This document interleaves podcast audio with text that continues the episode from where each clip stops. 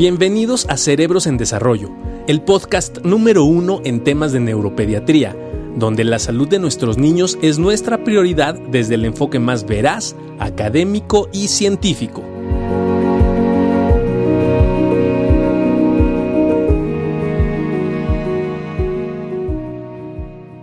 Maestro, ¿cómo estamos? Queremos ver cómo Hola, estamos? ¿cómo está? Bueno, estamos aquí todavía, mucho gusto. Buenos días. Hoy vamos a hablar de ausencias infantiles, ¿no? Y es bien interesante porque cada vez es más frecuente, no sé si te pasa, que los papás siempre dicen, oiga doctor, es que mi hijo se queda como ausente. Y es muy común también que mucha gente que le diagnostican epilepsia a determinada edad sobre todo, le dicen que son ausencias. Entonces, las epilepsias de ausencias o pignolepsia o antes llamadas petit mal es un tipo de epilepsia, pero hay que reconocer que no todas las ausencias son epilepsia y no todas las ausencias son crisis de ausencia, porque hay algunos tipos de crisis que se llaman crisis focales y que pueden ser muy similares. Claro. ¿Cómo ayudamos a saber, Juan Carlos, si las ausencias que está teniendo un preescolar son por epilepsia o son porque se queda en el firmamento viendo? Y, y que es algo que pasa muy frecuentemente y que seguramente la gente que nos está viendo, este, dice Vanessa Novelo, mi hijo de nueve años con Asperger tiene como 100 preguntas. Ah, está invitadísimo para el viernes, Vane, Invitadísimo para que se conecte. No, conectas. en el momento que salgamos en el live, ustedes nos envían una invitación para participar en el live y nosotros les abrimos el foro para que puedan Exacto. preguntar. A ver, ¿qué pasa?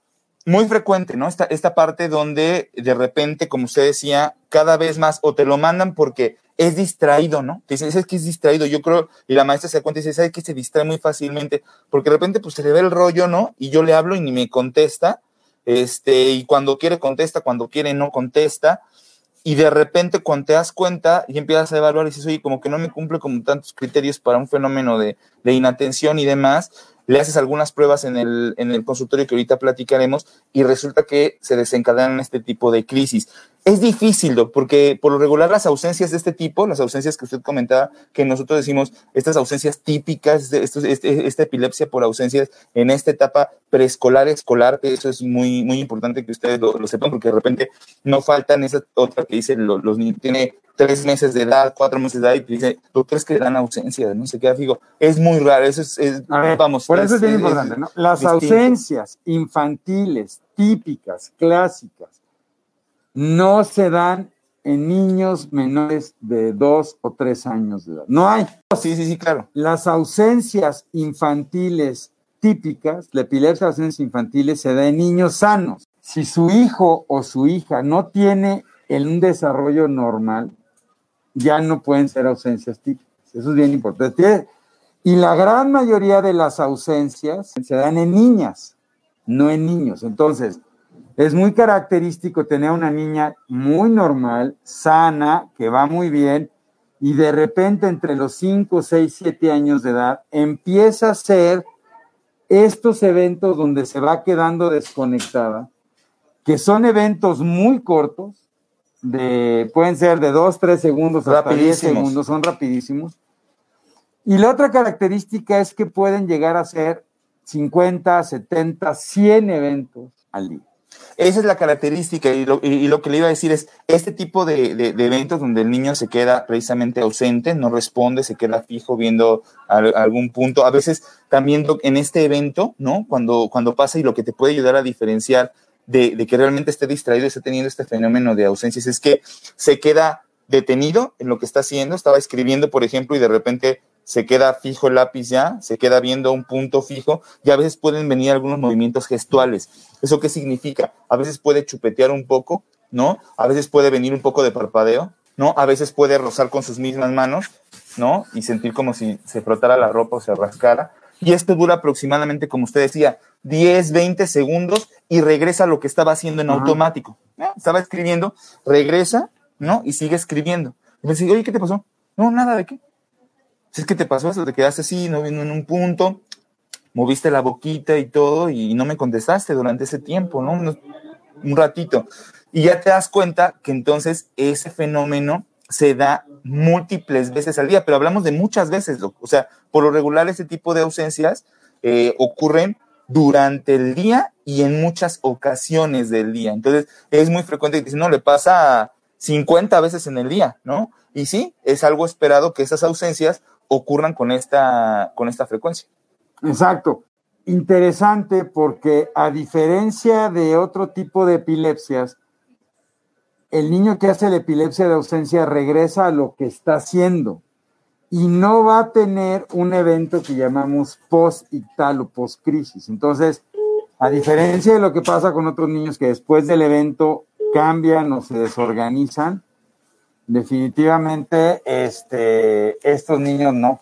Saludos a Colombia, Franci, saludos, Marion, un abrazo a Marion. Un abrazo. Este, exacto. Entonces, ¿qué tan frecuencia, qué tan frecuente ocurre ese tipo de epilepsia en niños con autismo? No ocurre. Híjole, que, no ocurre. además estaría muy difícil. Epilepsias de ausencia no existen en niños con autismo, porque la epilepsia de, de ausencia se da en niños sanos. Ahora, eso no quiere decir que no existan otro tipo de ausencias, que existen en niños que tienen un problema y donde ocurren esto que se llaman ausencias atípicas, principalmente ocurren en un lugar que se llama, o un síndrome que se llama síndrome de Lennox-Gastaut. Ah, y nos van a preguntar la gente, bueno, pero ¿por qué si a mí me han dicho, yo he visto que sí existen esos fenómenos donde el paciente puede quedarse fijo, ¿no? Este, y de repente recuperarse un tiempo después, ¿no? dentro de cualquier proceso del neurodesarrollo no.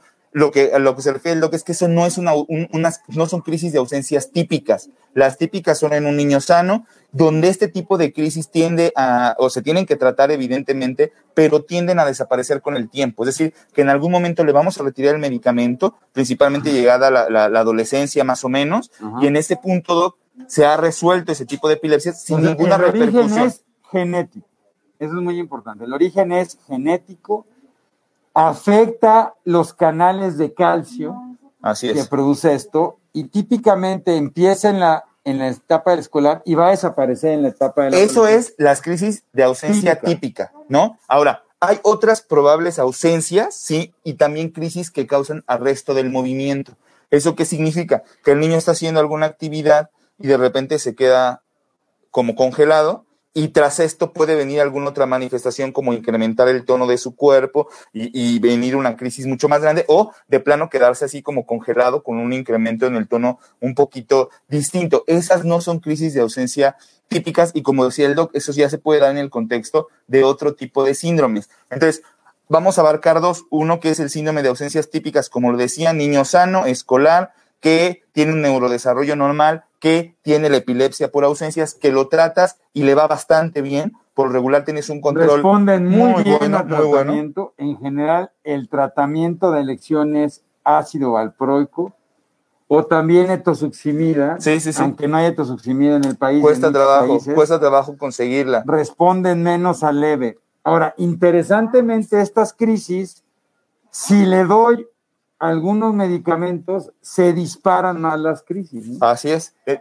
igual que como lo venimos comentando en otros tipos de, de, epilepsias, es bien importante tomar la decisión del antiepiléptico para no equivocarte y no afectar el desarrollo de la, de la epilepsia. Porque como decía el doc, si le diéramos algunos medicamentos que no fueran los adecuados, podemos provocar un incremento incluso en el número de, de ausencias, hacerlas mucho más severas. Entonces es muy importante esto. Eh, como decía, eso es un fenómeno genético por lo regular. Casi siempre hay, y, siempre se pregunta y siempre se cuestiona este fenómeno de si alguien en la familia ha tenido estas crisis de manera similar. Ya lo decía el doc, muy, muy, un predominio importante en las niñas. Las niñas son las que frecuentemente presentan este tipo de crisis. Pero sí, como nos preguntan aquí en el foro, tienen una muy buena resolución y tienen una muy buena evolución. ¿Eso qué significa? Que a pesar que son descargas epilépticas, y ahorita vamos a hablar del electroencefalogramado, que es muy interesante. Muy importante. Y muy importante. Y muy importante, ahora sí, en este proceso de diagnóstico, qué importante es saber que aunque es una epilepsia, no pasa lo mismo que pasa, por ejemplo, con algunos tipos de epilepsia que son encefalopatías, que causan un deterioro cognitivo en el niño, bueno, Pero, si yo no trato las ausencias, lo que uno empieza a ver es que el niño Imagínense ver una película que la corta. Cortado, cortado, cortado, cortado. al final no sé de qué se trata la película. Si yo no lo trato, va a tener un impacto en el aprendizaje. Pero la otra cosa muy importante es que puede llegar a tener eventos de crisis eh, convulsiva, o sea, de movimiento. Entonces, sí se tienen que tratar. El tratamiento dura varios años y es muy interesante porque muchos dicen, no, con dos años, no, porque el defecto genético lo va a llevar hasta la adolescencia y muchos de estos niños después de la adolescencia se quitan desaparecen y serán perfectos. Sí, ahora, ¿qué, hacemos para demostrar este tipo de crisis? Primero, lo más importante, como lo decimos siempre, este, ahorita te contestamos, Lucero, porque no, no es, a ver, rápido una vez, dice, ¿cómo se puede saber qué medicamento no se puede mezclar? No, no es que no se pueda mezclar, sino que hay medicamentos que si tú los indicas, antiepilépticos, que si tú los indicas en una crisis de ausencia, este, puedes afectar ese, ese tipo de, de, crisis. Aumentas el tipo de crisis. Por ejemplo, como la fenitoína, el epamín, el, el DFH. Carbamazepina, La carba, esos medicamentos provocan más crisis de ausencia. Y entonces no hay que darlos. Claro que eso depende del médico, nada más para que ustedes sepan. Ok, entonces, ¿qué hacemos, Ahora sí, en el momento que nosotros sospechamos de esto, por lo regular a veces en el consultorio, eh, lo más importante, como siempre, la exploración física, ¿no? Explorar al niño, conocerlo, ver los antecedentes, ver cómo te habla, cómo interactúa, etcétera, conocer todo el fenómeno de desarrollo, cómo lo rodea, la parte ambiental, etcétera, etcétera, todo lo que hemos platicado. Y entonces definir primero, bueno, si te lo están, ¿por qué, por qué está viniendo, no? Tiene estos eventos, a veces nosotros somos muy descriptivos. A ver, señora, se queda viendo en un punto, chupetea, rosa la ropa, este, trena un poquito los dedos. ¿Qué es lo que hace durante ese fenómeno? ¿Cuánto tiempo le dura? Después de que esto pasa, sigue haciendo lo que estaba haciendo. Y la otra es, no tiene sueño después de que se quedó eh, así pausado, no tiene ningún problema. Este... Isla, ¿se pueden controlar las convulsiones cuando son de los dos hemisferios, ya que a ver, vamos para allá. muy difíciles? Vamos para allá. A ver, entonces, ¿qué hacemos, Doc? Por lo regular, hay algunas pruebas que podemos hacer en el consultorio, ¿no? Para a veces poder desencadenar un evento. Sobre todo por el componente eh, benigno que tienen este tipo de crisis que se limitan muy rápido, ¿no? O sea, duran muy poquito tiempo y a veces lo podemos hacer. No lo diremos para no estar este, eh, provocando que la gente lo haga en, en, casa, pero hacemos algunas maniobras para intentar desencadenar alguna crisis. El electroencefalograma aquí es de mucha utilidad. ¿Por qué? Porque a través de maniobras de activación que se hacen también en el electroencefalograma, les pedimos a veces que abran y cierren los ojos, se le ponen algunas luces, que le sople a un este, reguilete o a una hojita, etcétera. Nos ayuda mucho a entender, ahora sí, en estas crisis de ausencia, que se guarda un patrón muy característico durante el evento epiléptico, durante la crisis. Pero si no hay crisis, prácticamente el electroencefalograma se encuentra normal. Es decir, el fondo. Además, esto, Kenny, sí es muy importante. Las crisis de ausencias típicas desaparecen con la edad alrededor de la adolescencia. solo es con las de ausencia Solo son las de ausencia. Sí, si no, eh, eh, podemos confundir con que todas las epilepsias se resuelven con la Nada más las ausencias, gracias Kenny, porque es muy importante, solo las ausencias típicas. Sí, Beri, sí se pueden confundir con las caídas, es raro que pase, ¿no? Que, que sea tanto el arresto del movimiento que se pueda llegar a caer, eh, es, muy complejo. No, porque las atónicas. Es pérdida completa del, tono. La crisis de ausencia es como si yo estoy platicando de repente y regreso. En las crisis atónicas. Se pierde, se pierde el tono, el paciente puede llegar a golpearse o la cabeza o caer completamente. son totalmente diferentes. Entonces, eh, y, la, y la otra es como, es, es, es un mundo completo. Siempre decimos, el fenómeno y la presentación de la epilepsia se puede prestar a confusiones en cualquier momento en cuanto a su presentación de cómo empieza una crisis. Por eso la Ley Internacional contra la Epilepsia nos dice cómo es el inicio y cuál es la crisis que tiene. O sea, nos dice cómo inicia y cuál es la crisis. ¿Y cómo termina? Sí, y, y, al final nos dice, bueno, cumple o no criterios para meterlo en un síndrome epiléptico, ¿no? Entonces, es muy importante conocer toda la evolución del fenómeno, desde cómo inicia, si algo lo precipita o no, y después cómo finaliza y qué ocurre al finalizar. Entonces, el electroencefalograma nos muestra un patrón, yo le decía, un electro normal de base, es decir, con una actividad cerebral de base normal en un niño, en un cerebro sano, con un desarrollo normal, es lo que esperamos, un electro totalmente normal, pero que cuando obligamos o desencadenamos a través de algunas maniobras la actividad, el electro cambia. Y entonces nos empieza a mostrar un patrón característico de actividad epiléptica que solamente aparece cuando está teniendo este fenómeno donde decía el doc se queda fijo, ¿no? Y ahí descarga, descarga, descarga, descarga, se reconecta y se acaba esa actividad epiléptica y el niño regresa a una actividad basal cerebral totalmente normal. Y eso obviamente nos habla de que lleva un desarrollo normal, que no tiene ningún problema y que por lo regular, fíjese, qué importante porque esto afecta el rendimiento escolar. O sea, el hecho de tener este tipo de crisis, como usted decía, ver una película entrecortada todo el tiempo, evidentemente al niño le afecta el rendimiento porque no, no, no puedes aprender, ¿no? Estando con estas desconexiones tan frecuentes y que pueden ser en cualquier momento del día y, obviamente empiezas a notar que, el rendimiento en la escuela, que las calificaciones, que la maestra se está quejando porque no pone atención, etcétera. Qué importante es porque ahí es donde se ve reflejado el, problema principalmente. Definitivamente. Y es muy importante porque no es raro que en la primera etapa del sueño, porque muchos de estos niños los desvelan y los hacen que, y empieza la primera etapa del sueño, y en la primera etapa del sueño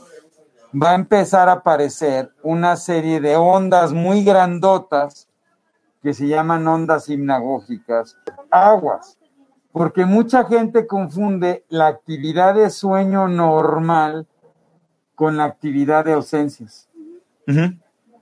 No saben la cantidad de veces que nos pasa que son diagnosticados con ausencias porque tienen un electro anormal en sueño. Entonces, ojo, tengan cuidado, hay que hacer una revisión con su médico y que tenga una actividad epiléptica característica. Sí, y la, otra es, sí existe un cierto, un grupo pequeño de pacientes donde esta actividad de ausencias pudiera cambiar a una actividad generalizada y convertirse en una epilepsia tónico-clónica. Eso también es importante que ustedes lo sepan. Y que el inicio es, me quedo fijo, ¿no? Viendo un punto y después de eso puedo tener un fenómeno de cambio de actividad donde empiezo con movimientos mucho más generalizados es un grupo pequeño, pero casi siempre el patrón del electroencefalograma es lo que te orienta a decir, ah, bueno, son unas crisis de ausencia que tienen este proceso de, de, cambio a crisis tónico-clónica, que por lo regular el tratamiento también les funciona bastante, bastante bien. O sea, es el hecho de manejar la, ausencia para intentar prevenir el que desencadene otro tipo de crisis. Pero es un grupo muy pequeño, la mayoría son como lo que les comentábamos, donde se quedan fijos y después regresan a lo que, pueden tener, como decía Juan Carlos, movimiento, responden muy bien, pero por eso el electro es tan importante, porque a veces puede haber algunos tipos de estas crisis que no son ausencias típicas y que son crisis focales, sobre todo en niños pequeños. Entonces, si a su bebé menor de tres años le dijeron que tiene crisis de ausencia, lo más seguro es que no sean crisis de ausencia. Lo más seguro es que sean crisis focales, ¿ok? Nada más. Y eso es bien importante porque el tratamiento es radicalmente opuesto, la evolución es radicalmente opuesta y hay que hacer estudios. En las ausencias la resonancia magnética es normal en casi todos los niños. Y tienen que tener una resonancia magnética. Es bien importante. Tienen que tener una resonancia magnética porque recuerden que en todos los pacientes que estamos diagnosticando epilepsia de manera clínica con el electroencefalograma, se tiene que tener un estudio de imagen, en este caso resonancia magnética, incluyendo las crisis de ausencia. Las crisis de ausencia tienen que tener un estudio también de imagen. De imagen, definitivamente. Y la respuesta al tratamiento es muy favorable. Fíjate, Lee, depende. O sea, dice, ¿siempre se hace dormido? No, no, siempre se hace dormido. Inclusive en las crisis de ausencia de este tipo, no nos serviría de mucho un electroencefalograma en sueño. Porque las maniobras de activación se hacen así como está el dog y le decimos, a ver, doctor, este, abre y cierra tus ojos. A ver, ahora las luces que te van a pegar, cierra tus ojitos, ahí vienen unas lucecitas. Y luego respira rápido, ¿no? Eso evidentemente tiene que estar despierto para generar estas maniobras de activación. El sueño se considera, junto con esto de hiperventilar, con la parte de los destellos, con la parte de abrir y cerrar los ojos, el sueño también se, se considera como una maniobra de activación. Pero si la sospecha que tienes es que está teniendo crisis típicas, vamos a llevarlo a un ambiente donde le dan, que es durante el día, haciendo sus actividades normales y demás. Entonces, el electroencefalograma en este caso sería en vigilia, corroborando el patrón que, que platicamos. Y algo bien interesante es que las epilepsias de ausencias, al ser genéticas, tienen características muy interesantes que no tienen el resto de otros tipos de crisis. Uh Es muy interesante. Hay otro grupo de ausencias típicas estas ausencias típicas que se dan en la etapa del escolar se llaman pignolepsia. Y hay otro tipo de crisis de ausencia que empiezan en la adolescencia, que también son genéticas y se llaman espagnolepsia. Y también tienen las características, aunque varían algún, pero sí puede haber. Ahora, lo que estaba diciendo es, estas crisis de ausencia es muy importante porque son fotosensibles. De las pocas epilepsias que son fotosensibles, porque ya ven que siempre les dicen que no vean no sé qué y no sé qué. Que no vean el celular, Este tipo que de no epilepsias sí son fotosensibles y sí pueden provocar que con la luz, los cambios de luz, de frecuencia de luz, Sí. dispare más crisis. También los desvelos les hacen mucho daño. Y más en la, adole- ahí sí, en la adolescencia, de lo que ella decía, que, que hay algo que se llama crisis de ausencia juvenil, Ajá. ¿no? Y casi siempre es cuando los pacientes no duermen bien, ¿no? Que hay dos tipos, ¿no? O sea, la, la crisis de ausencia juvenil y otras que son mioclónicas juveniles, ¿no? Que se dan justo en este grupo de pacientes al entrar en la adolescencia, donde empiezan con ausencias, ¿no? Y otro grupo con algunos eh, brincos por ahí Brincos después del desvelo. El se desvelo llama es el síndrome diferente. de Jans y que siempre en el adolescente hay que estar seguro si es una, es una ausencia de adolescencia o es una epilepsia mioclónica juvenil, donde hay esos fenómenos de que se van más mioclonías. Ok, no, Marta, por lo regular ese tipo de movimientos se, este, se llaman mioclonías del sueño. Y por lo regular al momento de que empieza a dormir en este proceso de transición de las primeras fases del sueño, es normal que pueda aparecer. De todas formas, es importante conocer la epilepsia de tu, de tu paciente para darte una respuesta así como puntual a esto, pero la mayor parte de las veces no. Así como lo describes, puede ser una mioclonía del sueño y eso es normal y le pasa a gente con y sin epilepsia. Es algo eh, frecuente. Mira, dice este doctor, el mi hijo tiene cinco años, en una tomografía salió que tiene atrofia cortical leve. Y que esa es la razón de su epilepsia generalizada. Otra vez hay que corroborarlo. Fíjate, eso me ha pasado mucho. En los estudios de imagen no puedo decir qué tipo de epilepsia tiene el niño. Donde sé si es generalizada o focal es en el electroencefalograma. La tomografía o la resonancia me ayudan a saber cuál fue el origen de esta. Pero yo no puedo a través de una resonancia, me ha pasado mucho, ¿eh? Y volvemos a recordar, porque hay mucha gente que no les toma resonancia a los bebés que tienen epilepsia, Ah, sí. Porque ahora resulta que no se puede tomar a niños pequeños o menores de 10 kilos, lo cual es totalmente falso. La resonancia se puede tomar desde el embarazo hasta bebés de un día y todo, que es bien importante. Claro, y los abordajes que hacemos sobre epilepsia, sobre todo en pacientes que están eh, presentando crisis desde etapas muy tempranas, lo que esto puede ser a partir del primer día que nacen, los estudios de imagen son fundamentales para entender qué les está causando esto, ¿no? Y eso es parte de lo que nos pregunta Cris. Dice, las epilepsias estructurales desaparecen con el tiempo y para saber qué es estructural, pues nos basamos en varias cosas. Uno es entendiendo el tipo de crisis que tiene el paciente y dos, en el estudio de imagen que está teniendo el paciente. Entonces, si ya vemos cambios en la estructura, Doc, pues la estructura no va a tender a desaparecer con el tiempo. O sea, la estructura se mantiene, por ejemplo, hablemos de un fenómeno de una displasia cortical o alguna malformación en la corteza cerebral del niño, eso no se va a modificar, eso se va a mantener con el paso del tiempo. ¿Qué puede pasar? Lo que sí puede pasar es que siempre los fenómenos de cambio de, de, de, de- en la etapa de la vida, ¿no? O sea, pasar de, de, de, de ser un paciente lactante a un preescolar, de un preescolar a un escolar y de un escolar a ser un adolescente, también marcan cambios en, en el fenómeno de presentación de la epilepsia. Entonces, a veces, y, y, y Y si se es lo que... controlar, ¿no? Es, si es lo que tú, eh, eh, tú- vamos, el, el sentido de tu pregunta es en decir, esto me puede llevar a un control y es porque se modificó la, alteración estructural. No, puede llevar un, el sentido del control de la epilepsia más bien por la edad de tu niño, pero no porque esa alteración estructural se haya modificado, se haya resuelto, haya tenido alguna eh, resolución de otro, de otro tipo. Em, gracias, mi hijo está tomando ácido, pero ahora está más inquieto, Estefanía. Bueno, una de las afecciones, y será muy interesante que nos digas qué edad tiene tu hijo, porque por lo regular pasa en pacientes pequeños. Este, lo de ácido valproico, que nos dice, está tomando ácido valproico, valproato de magnesio, y ahora lo noto muy inquieto.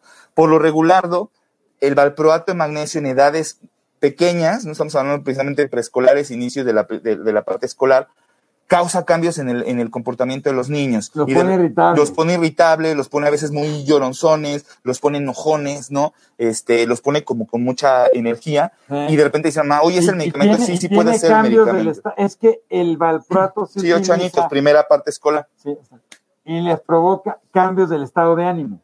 Cambios del estado de Y ánimo. el valproato se utiliza para pacientes que tienen problemas del estado de ánimo. Entonces, a veces puede provocar eso. Ojo, también el valproato, que no depende ni por la dosis ni por otra cosa, puede producir irritación de la panza. Sí, sí, sí, sí. Y obviamente todo el seguimiento que ustedes saben que se tiene que tener, eh, por ejemplo, me pasó recientemente con, con alguna paciente que me decía, tiene 20 años tomando valproato mi niña, 20 años con valproato, ya es, ya es un de 18 años me parece. Ya, bueno, porque no podía tener, entonces Ah. tiene 18 años tomando valproato desde que nació. Y entonces, doc, de repente agarran y le hacen un estudio, ¿no? Y le dice, ¿sabes qué? Tiene disminución de la densidad ósea, está osteopénica. Entonces la mamá se puso a investigar y dice, es que el valproato causa... Claro. ese- Sí, claro, y, y, y lo que le explicaba es casi todos los antiepilépticos, más bien, no, no casi, todos los antiepilépticos. tienen efectos adversos. Valproato es de primera generación y de alguna manera, doc, conocemos los efectos adversos que por lo regular causan en las primeras etapas de la vida, pero a veces también existe ese error, ¿no? Que de repente yo le decía, es como un estancamiento terapéutico porque le fue muy bien con valproato y entonces, no, pues quédate con valproato, quédate con valproato y los electros no salen normales, o sea, sigue teniendo descargas epilépticas y lo, y, lo que hace su neurólogo es decir, quédate mejor con el valproato porque es lo que la mantiene bien controlada, porque ya cuando le intentamos bajar como que eh, no nos está resultando el, el- el quitarle el Sí, por valproato. eso es tan importante con su médico en algunos antiepilépticos tener que hacer un seguimiento con sangre, ¿no? Ir midiendo en sangre. Y que en la pandemia se ha perdido mucho eso. De repente hay niños que ya tenemos más de un año que no se le han hecho estudios de sangre y que es Totalmente. importantísimo. Y nos dice ahí Lucero Muñoz, Por el valproato pueden presentar dolor de rodillas y pies, sí, Lucero, Sí, sí. porque puede generar osteopenia. Eh, eh, Es, es importante esto, y además es cuidar, porque me decía, es que no se le estaba suplementando calcio ni vitamina D porque tenía miedo el doctor por el funcionamiento renal, etcétera. Por supuesto que se puede suplementar, de hecho, no solamente con los antiepilépticos, antiepilépticos, sino con muchos otros medicamentos que utilizamos para otros padecimientos en el área neurológica. Es necesario adelantarte a este proceso y empezar con suplementación de calcio y vitamina D, Ajá. pensando en que el medicamento puede causarte esta, eh, esta osteopenia o, disminución en la absorción de calcio a nivel de los Y huesos. fíjense qué interesante lo que nos está pasando en la pandemia.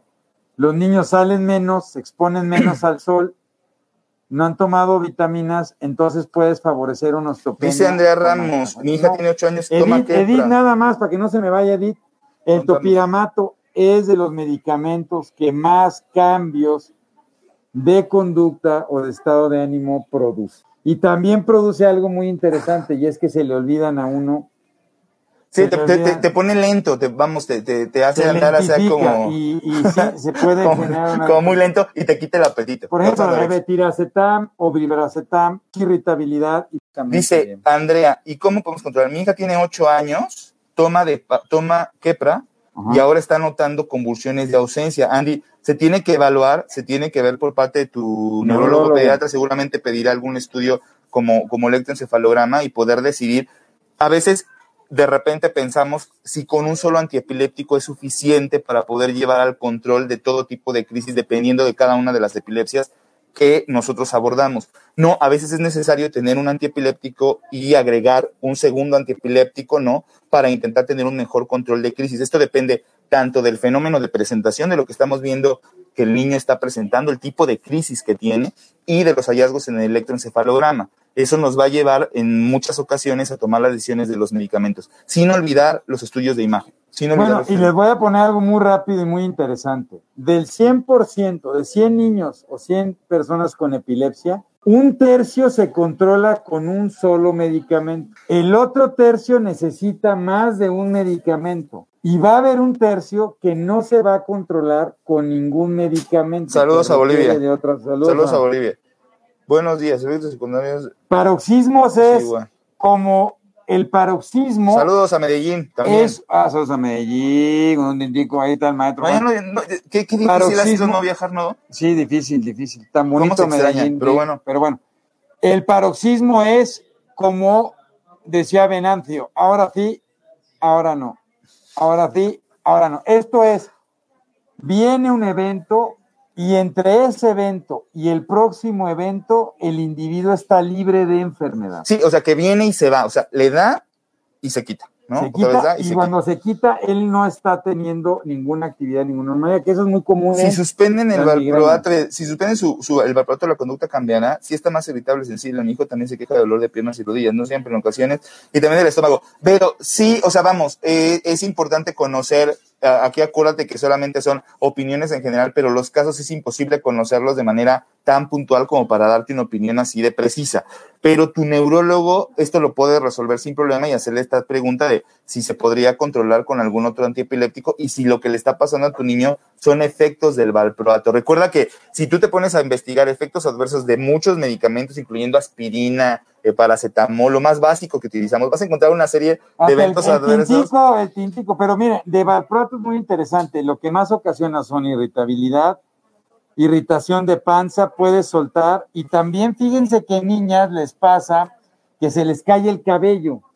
Ajá y entonces se asustan mucho los papás. Es un efecto, pero no, a diferencia de mí, sí les va a salir cuando lo dejen de tomar. Entonces es muy importante. Sí, y, y, por lo regular, fíjense, esas situaciones de caída de cabello, incremento del amonio, ¿no? O sea, que se adormecen, el valproato a veces llega a adormecer mucho a los, a los niños en las primeras dosis, sobre todo, y sabes que lo noqueó, ¿no? No se despertó en dos días con el valproato, estuvo muy dormido.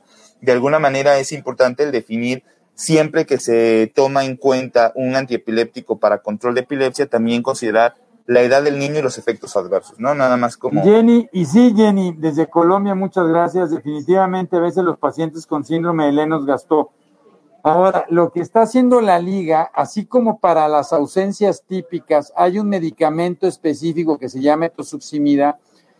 Dentro de Lenos gastó, si hay determinadas crisis como las atónicas, ya hay medicamentos específicos para cada tipo de crisis, como puede ser rufinamida, por ejemplo, ¿no? que es un excelente medicamento para crisis atónicas. Para, para crisis atónicas en, en hemos claro. Eh, valproato eh, de paquene, de paquene es ácido valproico. Y, y, este, aquí está, no tenemos ningún conflicto de intereses para esta plática. Desatemperator es este valproato de magnesio, de paquene es ácido valproico. Eh, y los efectos adversos son muy similares de lo que hemos estado hablando entre ácido valproico y valproato de eh, magnesio. Eh, dentro de no tiene relación el desarrollo y respuesta, entonces la recomendación. Eh, la recomendación, Andy, es que platiques con tu médico. La recomendación más importante, Andy Ramos, es que estas dudas se las expresa tu neurólogo que sabe del caso de tu niño y que está tomando la decisión de cambiarte el antiepiléptico. Consúltalo con él y será el más indicado de darte su mejor opinión porque él conoce a tu niño.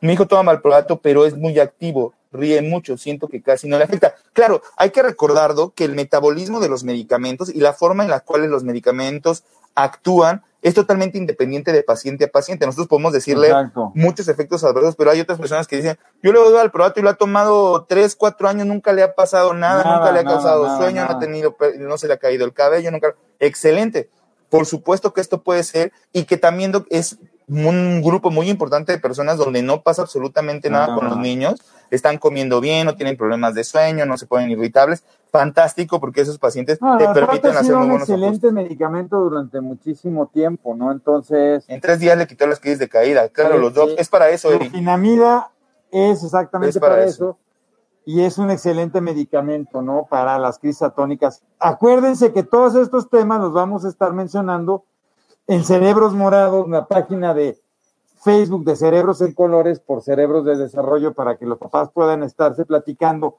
Y a veces ayuda, oye, pues es que resulta que fíjate que a lo mejor a mi hijo esto le funcionó y que lo puedan platicar con sus médicos. No solo ese, toda la gente que nos dice de repente, eh, ese es el grupo, ahí están, ahí están a todos y, lo estamos empezando a difundir con nuestros pacientes, este, que siempre, Doc, me sobraron eh, dos cajas de vigabatrina, Doc, este, tengo por ahí cuatro cajas de tal, ¿qué hago con ellas? Esa, este, no, pues eh, aquí a veces damos este, algún donativo, hacemos, pero está el grupo. Está el grupo, oigan, y, no, mandar al consultorio, la señora tal lo necesita, hay que apoyarnos, porque acuérdense que los cerebros en desarrollo somos una cadena de gente que está luchando por estabilizar a toda nuestra comunidad latinoamericana por una calidad de vida. No, Elizabeth, no se puede quedar solo con CBD. Dice, buenos días, doctores. Mi hijo toma valproato, topiramato, lacosamida y CBD. Este último le ha funcionado de manera excelente. ¿Lo puedo dejar solamente con CBD? No. no no lo puedes dejar solamente con CBD. De todas formas, consulta con tu neurólogo y platícalo con él, pero lo más probable es que te diga que no. Zavala, si tu hijo tiene un cavernoma talámico, que ya nos habías preguntado en alguna Un ocasión, pequeño, si toma carne y no está durmiendo,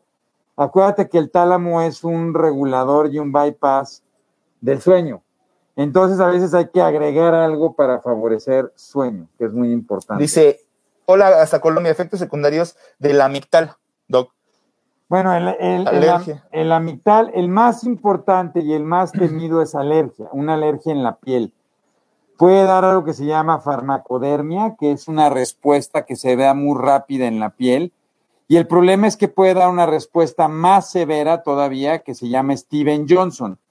Recordar que la amigdala, la motrigina, es un excelente antiepiléptico para crisis focales, pero que hay que tener mucho cuidado si se añade cuando tiene valproato, porque el valproato exponencia el metabolismo de la lamotrigina y hace que con mayor frecuencia generen reacciones alérgicas que pueden poner o puede, puede ser muy riesgoso. Entonces, muy importante porque hay que hacerlo de manera lenta. Y el otro efecto muy interesante con la motragina es que la lamotrigina también es un estabilizador del estado de ánimo. Nuestros compañeros psiquiatras Ay, la usan mucho. es, es mi maestro. Ah, lo usan mucho para la regulación Sí, de no, la sí.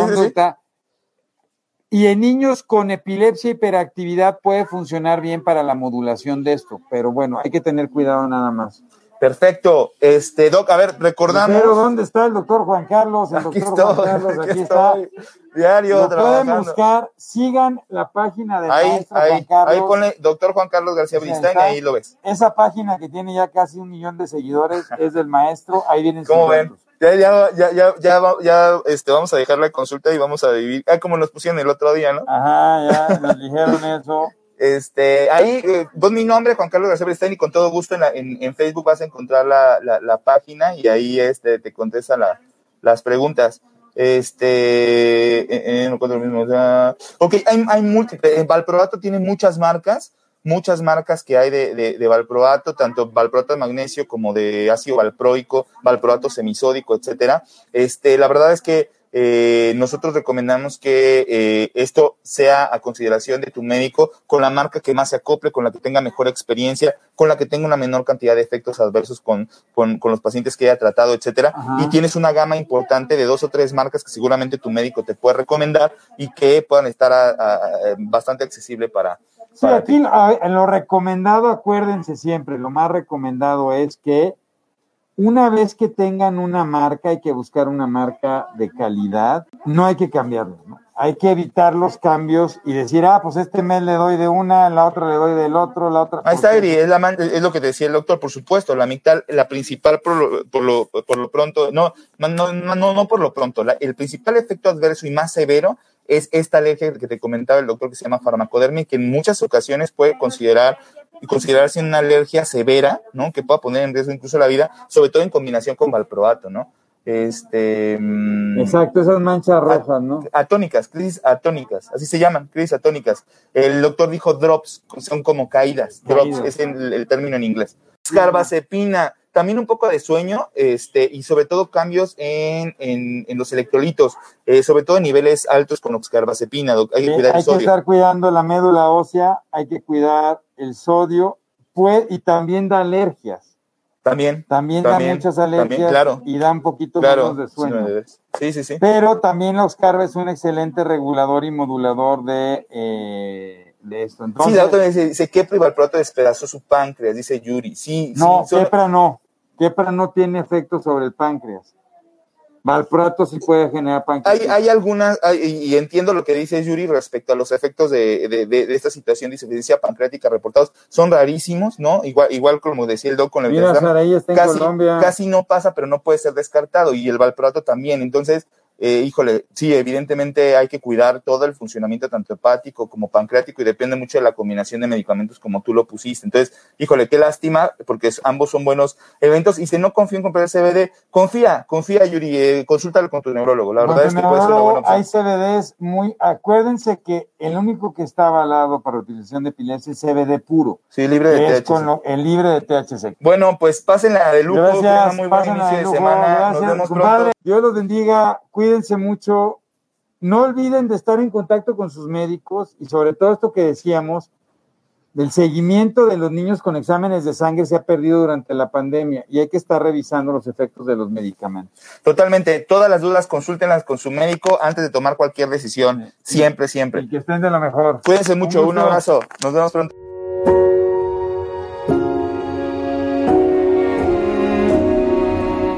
Cerebros en Desarrollo, el podcast comprometido con la idea de que en los cerebros de nuestros niños no hay límites Síguenos en nuestras redes sociales. En Facebook nos puedes encontrar como Neurología HIM, en Instagram como arroba Neuropedia HIM, nuestra página web es cerebrosendesarrollo.com y si tienes cualquier duda o comentario, por favor escríbenos al correo electrónico cerebrosendesarrollo.gmail.com.